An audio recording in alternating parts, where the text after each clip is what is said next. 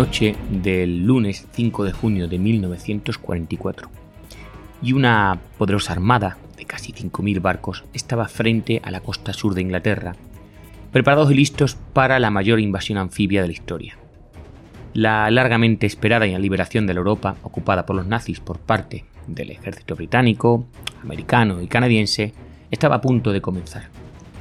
Para los observadores que estaban en los puertos, y en las aldeas costeras de la zona, Hampshire, Dorset, Sussex y Devon, la gran flota de acorazados, cruceros, destructores, monitores, dragaminas, lancha de desembarco y naves de asalto, a sus ojos eh, parecían extenderse hasta el horizonte. Y así era antes de que se dirigieran a su zona de reunión, a, llamada Piccadilly Circus, situada al sur de la isla de White y luego pues el siguiente destino, como solamente sabían unos pocos hombres en esa flota, era a la costa Normandía. En uno de los muchos muelles de embarque, en Barsach, en la desembocadura del río Humble, en Hampshire, los comandos de la primera brigada de servicios especiales británicas, compuesta eh, por 2.500 hombres, subieron a bordo de 22 lanchas de desembarcos que los tenían que llevar a través del Canal de Mancha a Normandía.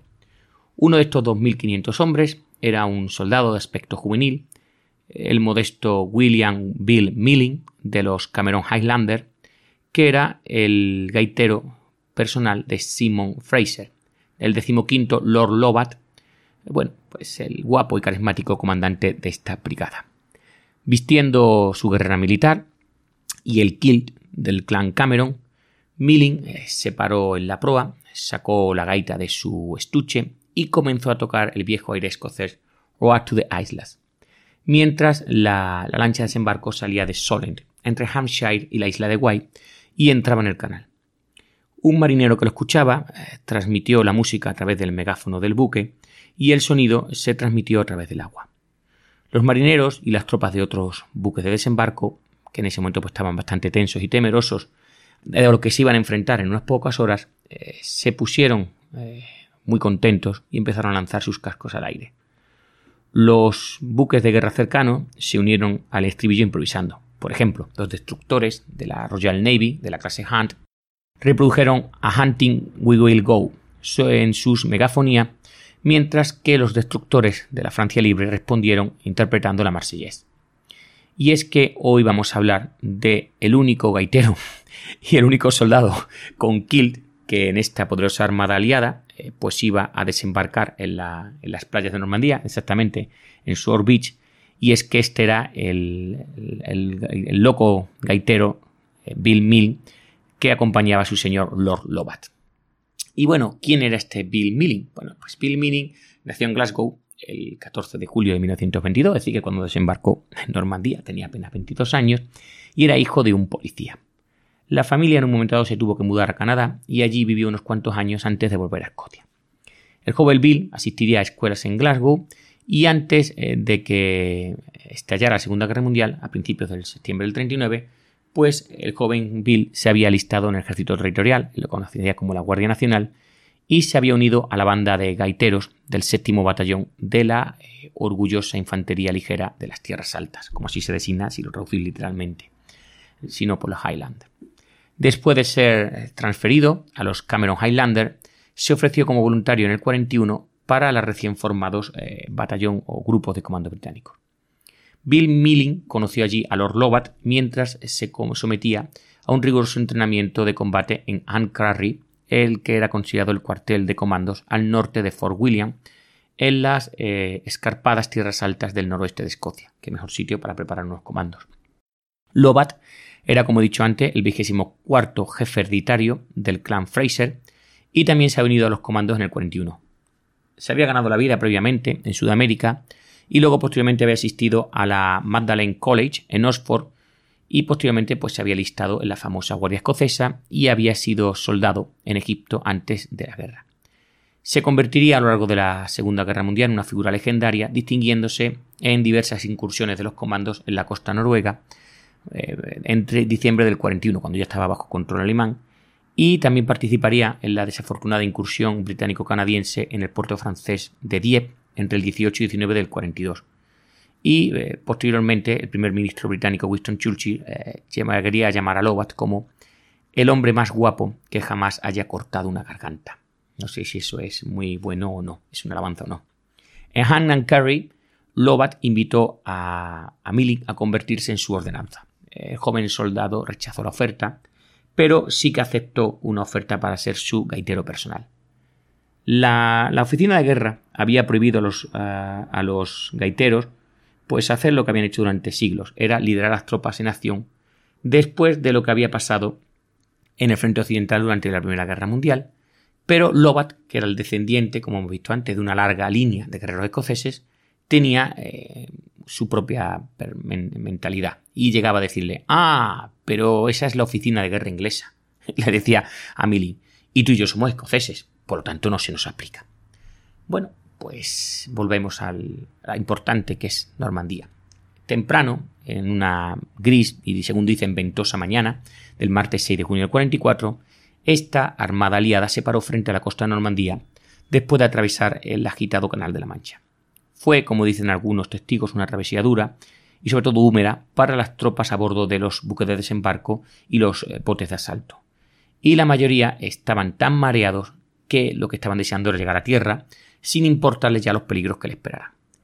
Piper Milling, eh, evidentemente no una excepción al resto de sus hombres, dice así: No me importaba lo que pasara en tierra, solo quería bajarme de esa maldita lancha de desembarco.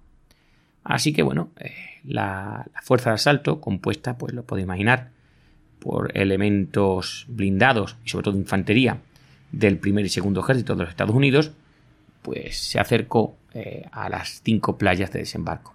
Dos iban a ser para tropas netamente americanas, dos para tropas británicas y una para las canadienses. En el extremo occidental, pues iba a estar la playa Utah, que era el objetivo, como ya sabéis, del regimiento decimosegundo, vigésimo segundo y octavo de la cuarta división de infantería, la conocida como división IBI, que iba a estar al mando del general de división Raymond O. Tubby Barton. Mientras que Omaha era el objetivo del regimiento centésimo decimoquinto y centésimo decimosexto de la primera división de infantería, sí, la Gran Rojo 1, que también, como he dicho antes, pues era del ejército de Estados Unidos y era dirigida por el general de división Clarence H. Clarence R. Hubner. Más al este de estas dos, las brigadas y los comandos de la Infantería Real, de los marines, de la 50 División de Infantería Británica, los Northumbrian del mayor general Douglas A. H. Graham, iban a Playa Gol y las brigadas y los comandos de, de los marines reales y la cuarta brigada de servicios especiales de la tercera división de infantería canadiense, que estaban bajo el mando del mayor general Rodney F. L. Keller, iban a Juno. Y en la sección más horizontal de las playas de asalto, es decir, la más expuesta a un contraataque enemigo, estaba la playa Sword, que era el objetivo de la tercera división de infantería británica del mayor general Thomas G. Rennie, que comprendía la 27 Brigada Blindada, varias brigadas de infantería, los comandos británicos, donde iban nuestros amigos, los comandos de la Francia Libre del capitán Philippe Kieffer y la brigada de Lord Lovat. Bueno, la, primera brigada de servicios especiales estaba compuesta por el tercer, cuarto y sexto comando del ejército británico. Además estaba el comando de los marines, cuadragésimo quinto, y eh, miembros del Comando Interaliado número 10, la mayoría de los cuales, pues, como he dicho antes, eran Francia Libre. Aunque los hombres de Lobat eh, estaban bastante mojados dentro de sus lanchas, mareados, como nos puede imaginar, y evidentemente nerviosos por lo que se venía encima, su moral era alta. Mientras eh, su lancha de desembarco se acercaba, sus lanchas de desembarco más bien se acercaban al crucero HMS Stila, que era el, buque insignia del contramirante Philip Vian, que era el comandante de la Task Force más horizontal, oriental, perdona, los eh, comandos empezaron a saludar a todos los que veían con el pulgar hacia arriba. Mirándolos, el marinero Rowald Northwood, de 18 años, declararía posteriormente: Eran los mejores muchachos con los que me había cruzado hasta el momento. Cubriendo a casi 20 millones a lo largo de las playas eh, Juno y Gold, desde Oustreham, cerca de la desembocadura del río Horn, hasta el pueblo de Lehamel, en el oeste, pues eh, las diferentes tropas británicas y canadienses pues empezaron a desembarcar eh, el 6 de, a las 6 de la mañana de ese martes. Las playas estaban atestadas de embarcaciones de desembarco que empezaban a soltar pues tropas que tenían que sortear los diversos obstáculos submarinos colocados por, Rommel y desafiando el fuego de ametralladoras y morteros y cañones alemanes. Atravesando este mar bravo, las lanchas de desembarco que transportaban las tropas de asalto de la tercera división de infantería británica se trasladó a la playa Sword, eh, que tenía aproximadamente unos 5 kilómetros de largo, y llegaron allí a las 7 de la mañana. El objetivo principal de esta división era eh, correr y unirse a los hombres de la sexta división aerotransportada británica, los, los demonios rojos, del general eh, de división Richard Windy Gale, que habían, se habían lanzado justo después de medianoche para asegurar dos puentes estratégicos. los puentes, pues era el puente Pegaso sobre el canal de Caen, en la, zona de Benonville, y el puente Horsa sobre el río Horn.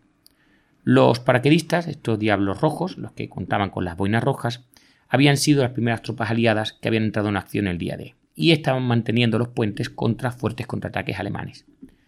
La tarea de llegar a los puentes era algo crucial porque iba a unir las cabezas de playa con el resto de la Francia, pues recayó en la brigada de Lord Lovat. Bueno, pues apoyados por los disparos de la artillería naval, más carros anfibios Sherman, eh, del 13 y 18 de Húsares, los soldados de infantería de los regimientos de South Lancashire y el segundo mm, de Yorkshire, del este, superaron las baterías de la costa y los diversos nidos de ametralladoras y cargaron a través de la playa de Sword. En ese momento empezaron a funcionar los carros limpiaminas del 22 Regimiento de los Dragones y del Regimiento de Dragones de Westminster, despejando un camino a través de los campos de minas y abriendo salidas en la playa que pues hay que decirlo que lo hicieron lo más rápido de todas las cinco playas que esa mañana pues, que hubo enfrentamiento entre los aliados y el eje. Durante ese día, 28.845 eh, hombres cruzarían esta playa a través de, como he dicho, estos caminos, a través de los campos de minas, sufriendo solo unas 630 bajas. Digo solo, porque evidentemente comparado con lo que se esperaba, pues era poco. Y bueno, la brigada de Lord Lovat, volvamos ya a nuestro hombre, desembarcó bajo el fuego cerca de Collerville. Sus eh, comandos se habían quitado de los cascos eh, que portaban en el último momento y se habían puesto sus boinas, en este caso sus boinas verdes que eran su distintiva, con sus insignias del regimiento. Lovat dirigía a los hombres desde la lancha de desembarco y eh, Piper Milling se alegraba porque el comandante, que medía más de un metro ochenta de altura, eh, cuanto cayera el agua, pues iba a mostrar lo profunda que era esta para el resto de los hombres. El hombre que estaba justo detrás de Lobat recibió en un momento de una bala en la cara y se desplomó. Milling saltó al agua ah, que le llegaron hasta las axilas y bueno, en ese momento se dio cuenta de que su kill empezó a expandirse, pues evidentemente porque estaba el agua, estaba flotando y el frío pues le llegó aparte donde al resto de los soldados con sus pantalones pues tardó un poquillo más, solo un poquillo más en llegarle. Ya todos nos podemos reír pensándolo. Y además, pues otros hombres empezaron a caerse alrededor, incluso el que estaba detrás suya fue alcanzado por un disparo y se hundió en el mar. Bueno, pues mientras Milling se encontraba en esta situación de ver cómo los compañeros a su lado morían, su kill se había elevado, notaba frío por todos lados, Lobas le gritó: eh, Tócanos o danos Highland Lady, hombre. Así que, temblando, eh, con el agua ya hasta la cintura, Milling se llevó eh, la boquilla eh, de su gaita a los labios y empezó a tocar mientras intentaba eh, sortear las olas. Y mientras tanto a su lado los cuerpos de los soldados caídos pues se hundían en el agua. El sonido de la gaita animó a Lobat, que se giró y le dio a Milling, o le hizo a Milling una señal de aprobación, porque la melodía era una de las favoritas de su antiguo regimiento, la Guardia Escocesa. Cuando llegó a la orilla, Milling apenas podía creer lo que oía cuando eh, su comandante, de pie en la arena, con el comandante de la brigada, le importaría, le preguntó si le importaría eh, pues llevar a la orilla al resto de los comandos tocando, interpretando The Road to the Islas. Según dice eh, más tarde, me pareció bastante ridículo tocar la gaita y entretener a la gente como en, cuando hacía en las arenas de Brighton en tiempo de paz. De todos modos, cogí la gaita, empecé a tocar, marcha arriba, eh, perdón, marché arriba y abajo por la playa animando a los hombres que desembarcaban. Y bueno, eh, como hemos dicho antes, entre el impacto de los morteros alemanes, los gritos de los hombres, el ruido de las ametralladoras, pues Milling caminó con calma por la playa, dando vueltas mientras los hombres pasaban junto a él.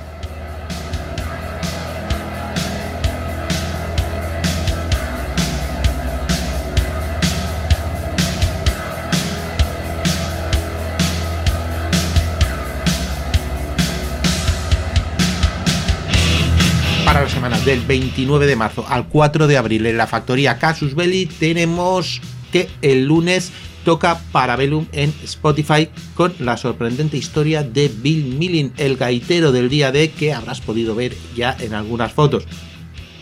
El martes ya en Evox Casus Belli, Operación Isótopo, el secuestro del vuelo Sabena 571 por parte de Septiembre Negro que involucró a un comando de operaciones especiales israelí del ahora famoso Sayaret Matkal. Miércoles, Victoria Podcast, la aventura de William Walker y sus filibusteros que se enfrentarían a mexicanos y norteamericanos por el efímero estado de Sonora. Y en anticipado, la segunda parte de la aventura de William Walker. Esta vez ocurrirá en Centroamérica, en Nicaragua, donde será capaz de hacerse con el control de este país. Todo un personaje este William Walker. Jueves, Carros 10, un pequeño que estuvo presente en todos los frentes donde luchó el ejército norteamericano en la Segunda Guerra Mundial y también un típico en la Guerra Fría. El M24 Chaffee un tanque de reconocimiento, un tanque de apoyo a la infantería, de todo servía, la verdad que era un carro de combate con una movilidad asombrosa. Sábado, esta vez vuelve Victoria Podcast, ya que tenemos un crossover especial con cita con Ramma y la Biblioteca de la Historia, donde hablamos de las constelaciones de primavera. Y domingo hablamos de Panzers en una charla con el escritor especialista en carros de combate José Márquez, autor de más de una veintena de libros sobre el tema. Muchas anécdotas, muchas lecciones de historia, muchos tanques por supuesto, pero también mucha desmitificación, como a nosotros nos gusta. Y como ya sabes, el viernes es el día de Casus Belli Fans, el programa exclusivo para fans, para mecenas, como quieras llamarlo. Esta vez tenemos algo muy especial. Atentos, proyecto Islero, el proyecto atómico español, hacer de España una potencia nuclear, de cómo España intentó fabricar esta bomba atómica. Te lo contará Antonio Gómez. Casus Belli Fans es un programa para suscriptores del programa de fans de Evox de Casus Belli para mecenas, para Patreon, si, lo conoces así. Es tener que, a cambio de apoyarnos con lo que te cuestan un par de cafés, vas a tener un programa exclusivo cada viernes. Acceso a todo el histórico con más de 500 programas de historia bélica y todo Casus Belli sin publicidad. Además, acceso al contenido extra de nuestra web. Y hablando de web, continúan los artículos sobre las batallas de después del día D con la toma de Saló. Recuerda que bueno, a nuestra web puedes acceder desde podcastcasusbelli.com o desde casusbelli.top.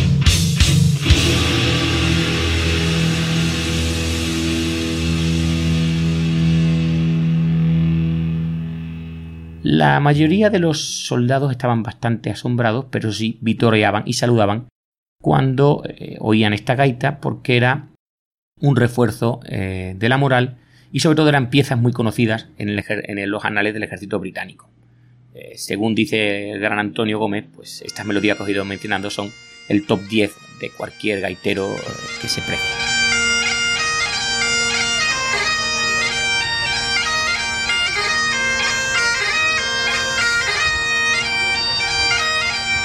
Decían, eso es Jock, gritó un comando.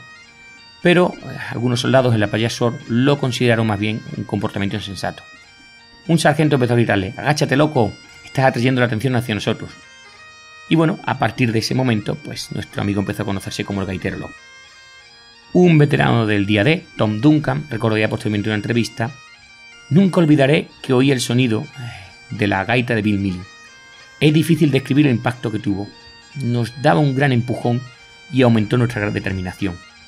Además del orgullo que sentíamos, recordaba nuestro hogar y por qué estábamos allí luchando por nuestras vidas y la de nuestros seres queridos. En la playa, Lord Lobart le entregó su rifle, su Lienfield eh, de revista, eh, era un Lienfield corto para revistas, a un joven soldado que había perdido el suyo a la ola, y a partir de entonces siguió en la lucha solo con su Col calibre 45 y un bastón de estos largos que se utilizan para, para vadear con diversas muescas puede haber sido eh, tallado en la misma madera de un tronco de una rama. Después eh, de ayudar a eliminar los nidos de ametralladoras alemanas y algunos emplazamientos de mortero en la playa Sur, los comandos de Lobar no perdieron el tiempo para dirigirse hacia el interior, recordamos, tenían que ir al puente Pegasus.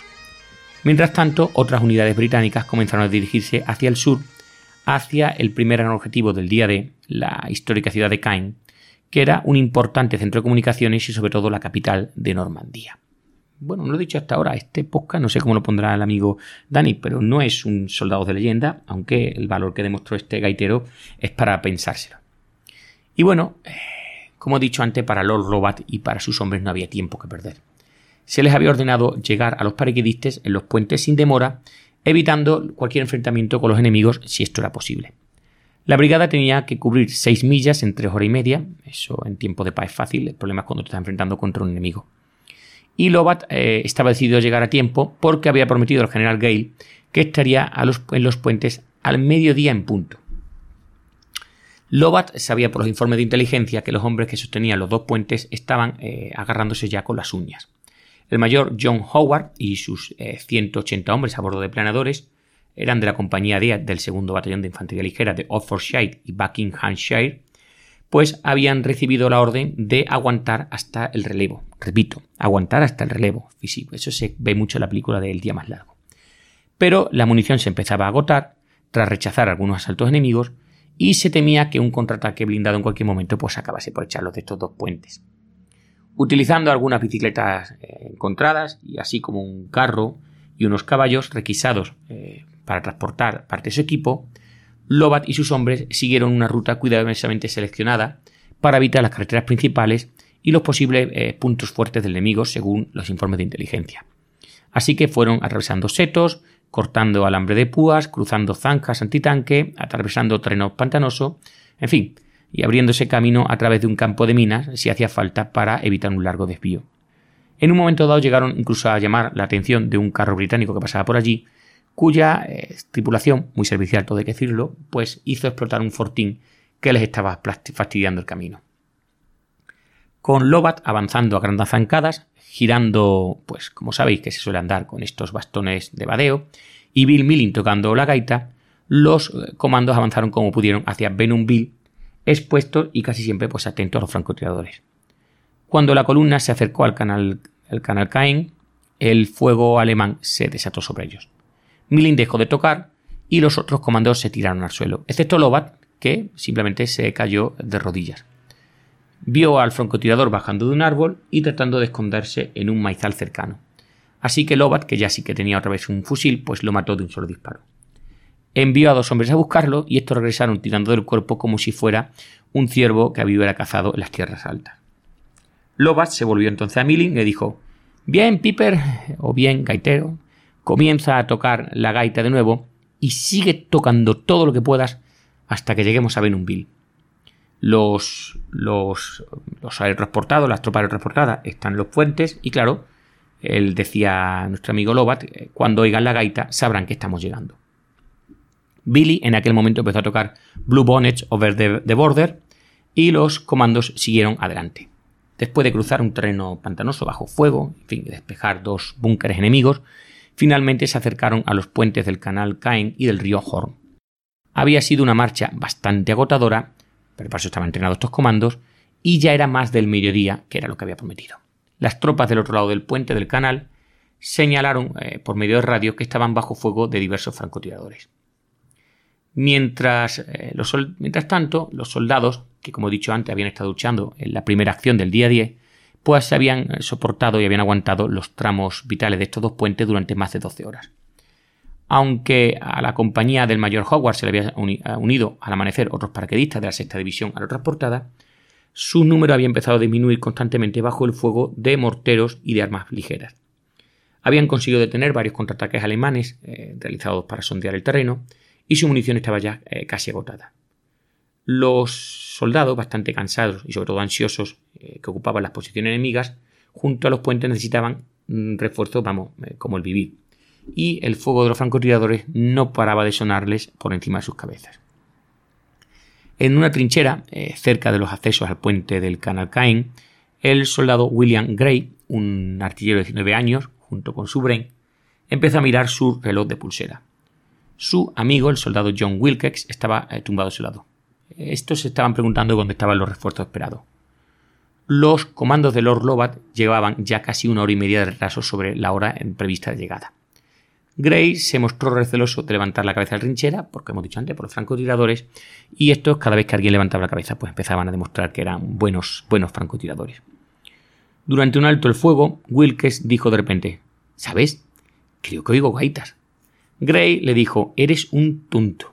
Pero después de unos segundos, Wilkes se giró e insistió, sí, oigo gaitas. Y en ese momento, pues Gray también podía oírla.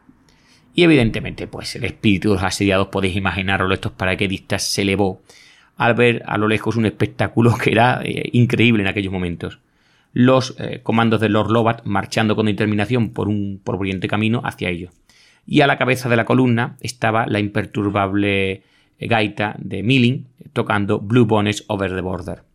A ambos lados el fuego cesó repetidamente cuando los hombres cansados del mayor Howard miraron a los comandos que aparecían pulcros y elegantes con sus boinas verdes. Pero este momento tan pletórico pues duró muy poco. Cuando los comandos comenzaron a cruzar el puente del canal, el fuego de los francotiradores alemanes comenzó de nuevo. Lobat le ordenó a Milling que tocara su gaita y que pasara junto con la columna. A mitad de camino, Milling se dio la vuelta para mirar a los Lobat. Este andaba a zancadas como si estuviera dando un paseo eh, por su finca. Y me dio la señal de seguir adelante. Milling eh, estaba eh, confiado en que la suerte no le iban a abandonar, de que no le darían. Y bueno, en fin, parecía cuando atravesaba, dice, me parecía un puente muy largo, más, más largo que he cruzado mi vida, porque claro, empezaba a oír los disparos todo momento a ambos lados.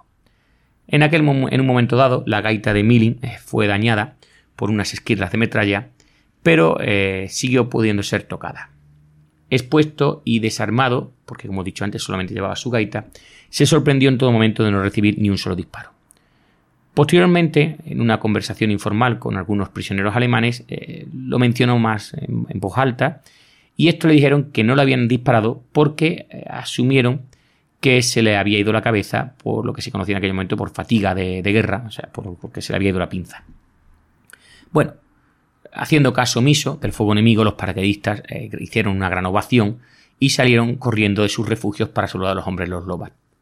Fue un momento conmovedor, podéis imaginarlo, para los agotados hombres del mayor Howard. Y Lord Robert estrechó la mano de Howard y comentó eh, que, en ese día, bueno, que, habían hecho historia y se disculpó por llegar unos minutos tarde. Eh, era la una y media, así llegaba una hora y media tarde, pero bueno, los soldados con boinas verdes y rojas se mezclaron y pues celebraron la alegría de ese momento, pues compartiendo las escasas raciones y el té que les quedaban y el soldado Gray pues dice que se sintió aún mucho más joven de lo que era. Los comandos se atrincheraron entre los restos de los grandes planadores Horsa del mayor Howard y prepararon sus armas, las Brain.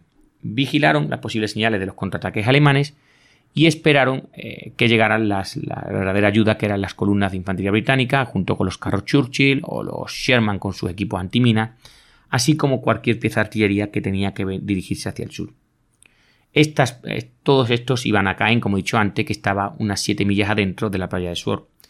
Y bueno, la verdad que, como sabéis algunos, si sois aficionados a la historia militar, pues Caen no cayó ese día, tardaría mucho en caer, y se convertiría en uno de los escenarios de los combates más sangrientos de la campaña de Normandía. Hubo poco descanso para los hombres de Lobar. El 7 de junio, eh, las tropas y los comandos de los marines atacaron las posiciones alemanas al este del estuario del río Orne y las estratégicas baterías de la costa de Merville al este de Uy-Treham, que tenían eh, con sus armas eh, apuntadas a la playa de Suor. Ambos asaltos fueron repelidos, pero la brigada cedió poco terreno a los eh, contraataques enemigos. Los blindados alemanes, encabezados por la 21 División Panzer, realizaron repetidos ataques contra la brigada pero eh, algunos de los hombres de Lobat, más los batallón de paraquedistas de Gale, consiguieron apoderarse eh, de un pueblo fuertemente defendido eh, en Breville el 12 de junio, asegurando con ello el flanco de las playas de desembarco de los aliados. La brigada de comandos para aquel momento ya había sufrido muchas bajas. Mientras se preparaba para entregar su sector a, a, a los que venían a sustituirle, la 51 División de los Highlands, Lord Lovat fue gravemente herido por las eh, esquirlas de un proyectil alemán que explotó cerca de él. Un sacerdote le administró la extrema unción, pero gracias a una transfusión de sangre, a la beneficiosa penicilina ya que era un tío hecho y derecho, un paisano, como dice Francisco de Belumartis, pues pudo sobrevivir. Mientras los sacaban del campo, Lobat eh, envió un mensaje a sus hombres. Puedo confiar en que no vais a dar ni un paso atrás. Y ellos pues cumplieron a su, a su jefe. Y bueno, el valiente comandante Howard eh, llegaría a ser herido dos veces durante el verano del 44 y gravemente eh, herido en un accidente de coche en noviembre del 44. Con lo cual, fijaros, pasaría, al final no murió, pero que casi lo mata un accidente de tráfico. Bueno, la primera brigada de servicios especiales continuó en acción en Normandía durante 10 semanas y sufriría mil bajas, recordáis que eran 2.500, antes de ser retirada. Piper Milling llegó a estar indemne, a pesar de todo su frecuente exposición al fuego enemigo, y regresó a Inglaterra en septiembre del 44. Luego se iría con el cuarto comando Holanda y termina la guerra en Lübeck, en Alemania, en el 45. Después fue desmovilizado en el 46 y Milling aceptó una oferta de Lord Lovat para trabajar en sus eh, extensas fincas en las tierras altas pero eso era demasiado tranquilo para este gaitero que había desembarcado el día D, así que se unió a una compañía teatral en una gira y se paseó por diversos escenarios en Londres, en Stockton Keys y en Belfast. A finales de los 50, Milling eh, se formó en Glasgow como enfermero especializado en centros para enfermedades mentales, que es un trabajo bastante duro, todo hay que decirlo, y llegaría a trabajar en tres hospitales de la ciudad de Glasgow se casaría con Margaret Mary Dowell en el 54 y tuvieron un hijo. Milling se trasladaría a Devonshire en el 63 trabajando en el Hospital Langdon de la ciudad costera de Dowlis hasta que se jubiló en el 88. Llegaría a tocar la gaita durante varias excursiones de los Ten Tours a través de los Dartmoor que fueron organizadas por el ejército y llegaría a dar algunas conferencias en los Estados Unidos sobre su experiencia en el día D. Piper Milling pues, aparece mencionado en el libro de Cornelius Ryan del año 59, El día más largo, ese bestseller tan conocido, y sus hazañas fueron representadas en la película de Darryl F. Zanuck del sentido del mismo nombre. Allí Milling fue retratado por otro, otra estrella, como puede ser el gaitero mayor Leslie de Laspi, que es el gaitero oficial de la Reina Madre, con lo cuarto de honor. Eh, por cierto, el mayor Howard fue retratado por Richard Todd, que era la estrella que había participado en Dan Buster, y que también, por cierto, era un veterano del día de, de la aviación británica. Y Lord Lovat fue interpretado, por si no lo habéis visto la película, por Peter Lawford. Y bueno, eh, fue dirigida por Ken Anakin, Andrew Martin y Berhan Wicked. Y bueno, pues en esta película, de verdad que si no la habéis visto, tenéis estrellas como Henry Fonda, Richard Barton, espero que recuerde, Robert Mitchum, John Wayne, que no falte, Carl Jurgens, Rod Steigen, en fin, Robert Ryan, Jeffrey Hunters y Kenny Moore.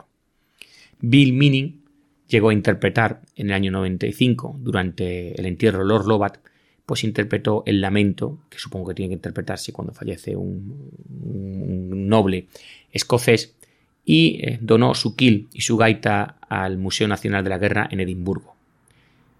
Ah, muere, su esposa y este héroe escocés murió a la edad de 88 años el 17 de agosto del 2010, al que le sobreviviría su hijo. Mientras tanto, en 2010, cuando fallece, se habían iniciado los planes para conmemorar a Peter Milling en Francia, cuando el alcalde de Colville, Montgomery, una ciudad de la playa Sur, ofreció un lugar para una estatua de tamaño natural cerca del lugar donde desembarcó el 6 de junio, 6 de junio del 44 y allí podéis encontrar esta estatua como tributo a Milling. Y hasta aquí este pequeño podcast de media hora sobre esta figura tan desconocida pero tan entrañable como fue Bill Milling, el loco gaitero que desembarcó en la playa de Sword. Si os ha gustado, comentar, compartir, darle un pequeño like y hasta otra.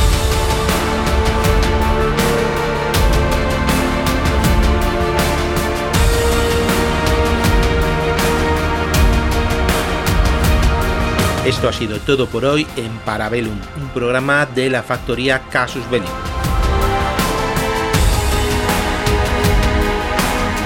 quieres más, puedes visitarnos en Casus Belli Podcast o en Victoria Podcast en iVoox.